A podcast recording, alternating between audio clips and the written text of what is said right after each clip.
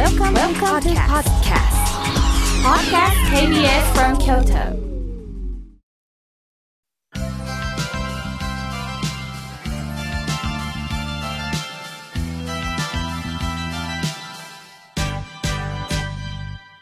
心が笑顔になるには栄養剤が必要です。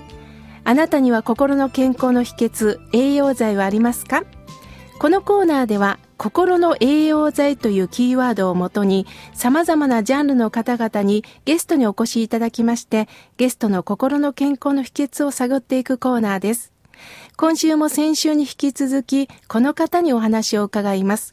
株式会社光機械製作所代表取締役社長の西岡恵子さんです。今週もよろしくお願いします。よろしくお願い申し上げます。さて、この光機械製作所、はい、光というのはどうして付けられたんですか？これはですね、1946年に、えー、同社が、えー、創業を始めました。この時代っていうのは戦後からままだわずか半年後なんですね。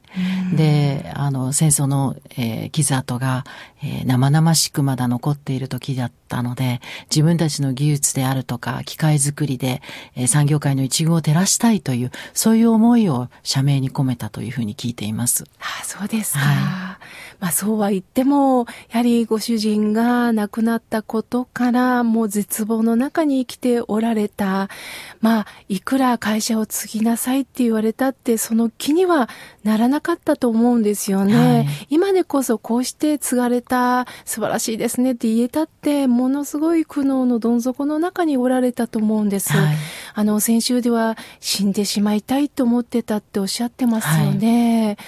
何が今日まで生きる希望というか、何かこう大きなきっかけってあったんですか？私の場合は、そういうその、餌屋の人を亡くすというようなことがあって、この悲しい現実を受け入れることができないという気持ちがあって、母には、えー、毎日のように、本当に死にたい死にたいとこう繰り返してたんですね。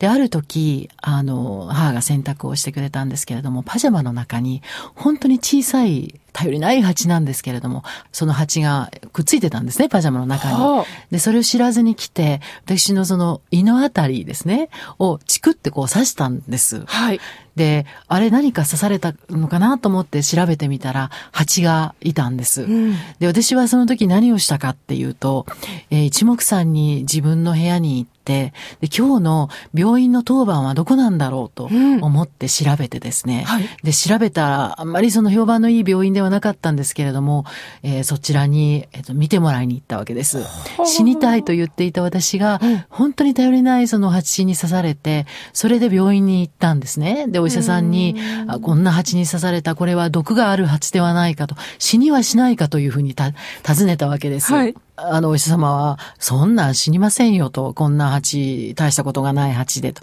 でも私は薬が欲しいとかって言って、薬ももらって時間外で、それで、あの、自分のまた車を運転して帰ってくる時に、え信号が赤になったんですね。で、母も一緒に行ってくれたんですけれども、急に、あの、おかしいと、これは。死にたい死にたいと言っていた私が、蚊より少し大きいぐらいの蜂に刺されて、病院にまで行く。しかも、評判の良くない病院に 行くわけです。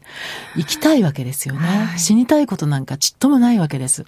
人間っていうのは、えー、一時その苦しみがあると、それ、もう回避したいと思って、そうやって逃げてしまうわけですけれども、本当のところを突き詰めたら、それはやっぱり生へのその思いっていうのは非常に強いということを、まあ実感しました。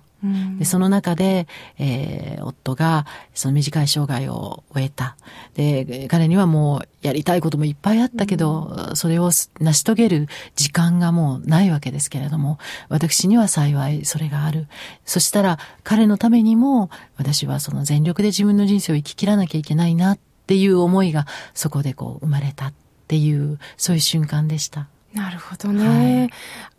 あ、そうですか、はい、不思議ですね。はいまあそういったやっぱりご主人がの分まで生きてやろうと、はい、もうその時にきっとね、もう本当に頭と体がガチッと納得した瞬間だったと思うんですが、はい、そね。まあそれから今こうして会社を経営なさって、えー、まあそれなりにご苦労も、はいあるんだと思います。えー、まあ、それは苦労でもあり、うん、あの、楽しみでもあると思うんですね。こう何かにチャレンジをしていって、えー、そう一つ一つクリアにしていく、解決していくっていうのは、やっぱり人生の中の醍醐味でもあると思いますので、どっちの面を見るかだと思うんですね。あの、物事って本当にあの、コインの裏も表だと思うので、えー、表を見るか裏を見るかによって、その心の持ち方がだいぶ変わってくるんだろうというのを、えー、私のその仕事の中で随分あの感じさせていただきました。そうですか。あの、今、社員は何人ぐらいおられるんですか、社員さんおおよそ100名です。ああ、そんなにおられるんですか。あの、なかなかゆっくりね、話す機会はないと思うんですが、なんかこう、社員の方から言葉をかけられて、こう、熱くなったこととか、嬉しかったこととかありますか？そうですね。あんまり無理しないでくださいというようなことをあの、温かい言葉をかけてくれる時ですね。で、あとは、あの、いくらその時間がないと言っても、やはりいろんな相談を持ってきてくれます。それは、あの、仕事の相談もあれば、もっと個人的なこともあるんですけれども、まあそういった時に、こう、社員の人たちと話をしていて、で、心が通じたなって思う時が、やはり、あの、とても嬉しい、あの、時間です。本当にもう仲間ですよね。えー、それが繋がった瞬間。そうですね。やはりあの仕事をするっていうのは人生の中の大半の時間をやはり仕事で、あの、過ごすと思うんですね。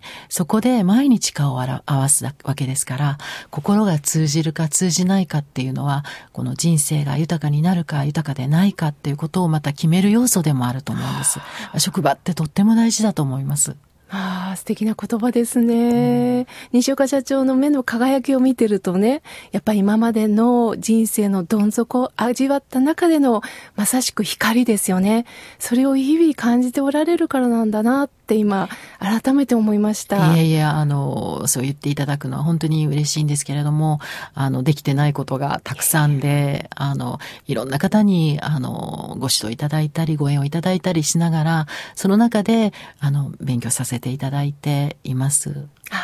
その謙虚なお気持ちが必ずつながっていくんですよね。人育てとか、えー、ね。そうですね。あの、やはり仕事を通じて成長できているって実感してくれると、本当に私も、あの、えー、仕事をしていて、この立場にあって嬉しいことです。じゃあこれからも西岡恵子として、女性として、企業のリーダーとして、ますます、あの、ご精進なさっていただくことを願っております。ありがとうございます。今日は本当に素敵なご縁をいただきまして、ありがとうございました。こちらこそ、ありがとうございました。